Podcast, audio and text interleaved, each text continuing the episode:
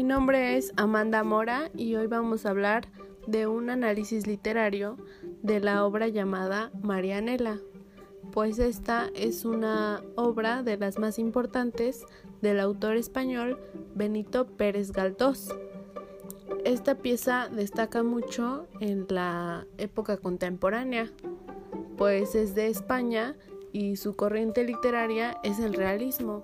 Su género es el épico, su subgénero la novela y su tipo de narrador es extradiegético. Pues en ella hay muchos personajes, para los principales Marianela, Pablo, Teodoro Golfín, Francisco, Florentina, Carlos Golfín y pues entre muchos otros. En sus espacios está la mina, pues es un lugar abierto que en él pues se desarrolla mucho la obra, también en los campos que son alrededor de ella. Y pues esta historia transcurre en dos semanas.